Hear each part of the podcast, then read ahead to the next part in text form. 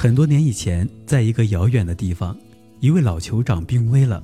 为了选出新的酋长，他派人叫来了村里最优秀的三位年轻人，然后对他们说：“我就要离开你们了，大家为我做最后一件事吧。你们知道，我毕生一直奉为神圣的那座高山吧？现在，我要你们尽可能的去攀登它，记住。”一定要尽可能爬到最高的地方，然后回来告诉我你们的见闻。老酋长的意思，三位年轻人心知肚明，所以一听吩咐就立刻上路了。半路上，第一位年轻人心想：论体力，我不如他们俩。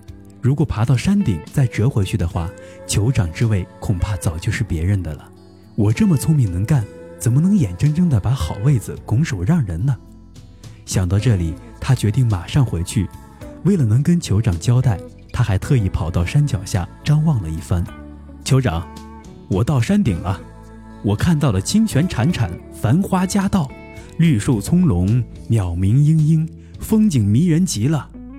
一回到酋长身边，他就迫不及待地描述道：“孩子，这种鸟语花香的地方不会是山顶，只会是山路。”老酋长摇了摇头说：“第二位年轻人爬到半山腰时，心里也开始嘀咕了。这座山有两千米，爬到山顶至少需要半天时间。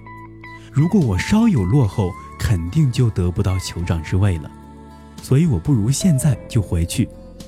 酋长如果问起来，我就把这儿的风景告诉他。反正半山跟山顶差不多。”于是他也转身往回走去。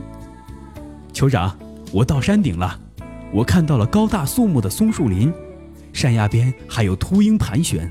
他说：“孩子，哎，那不是山顶，只是半山腰啊。”酋长像是自言自语似的说道：“现在就剩下第三位年轻人了，但是一直等到天黑，他也没有回来。一个小时，两个小时。”正当大家都在为他的安危担心时，他忽然衣不蔽体、发枯唇燥地闯进了酋长的家。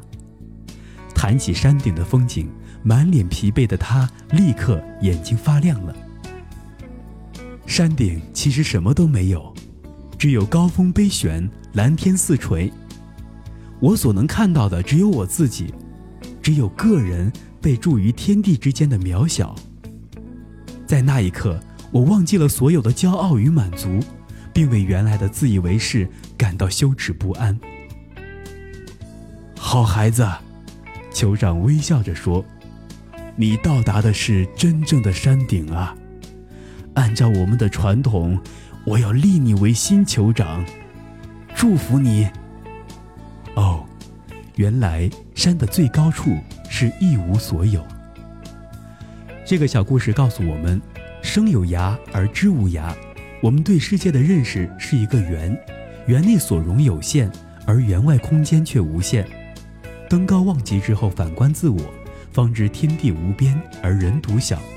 自命不凡，只是浅薄之行罢了。好了，以上就是本期小故事大道理的全部内容。我是东升，我们下期再见。